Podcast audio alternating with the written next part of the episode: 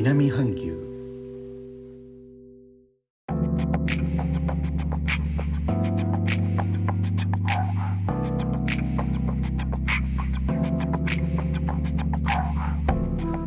インドネシアから高野です。日本との間約6000キロジャワ島中部の古い都ジョクジャカルタからお送りしております。日本とは一味も二味も違う東南アジアのライフスタイル声でお届けします。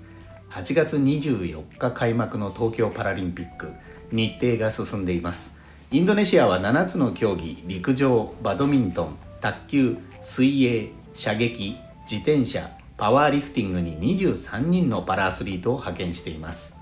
そうした中昨日に続きインドネシア2つ目のメダル獲得のニュースです。現在23歳のインドネシア人男性陸上競技選手サプト・ヨゴ・ポルノモが男子 100m T トラック37脳性麻痺などのクラスで昨日大会4日目8月27日銅メダルを獲得しています。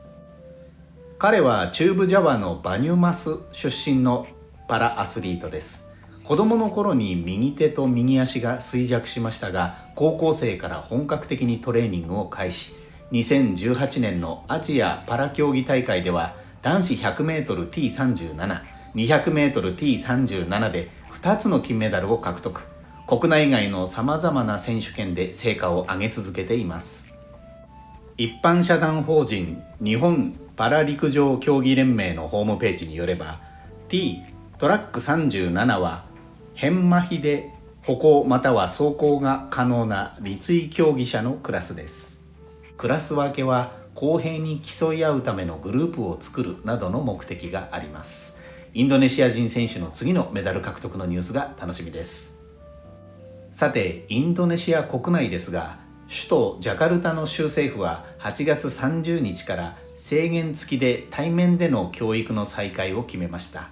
8月23日に活動制限レベル4が3に引き下げられたためです。州内の小学校324中学校50高校51を含む全ての教育レベルから選ばれた610の学校で対面での授業再開となります。ジャカルタの教育者のワクチン接種の達成率が85.15%に達していることも考慮されている模様です。西ジャワ州政府も活動制限レベル3の区域の小中学校に対し1クラスの出席人数が50%以下で対面授業を許可しました。ここジョクジャカルタですがまだレベル4です。州知事でもある王様曰くジョクジャカルタでの対面式の授業の再開は9月にかけて全ての学生の接種が完了するのを待ってからとマスコミの取材に述べています。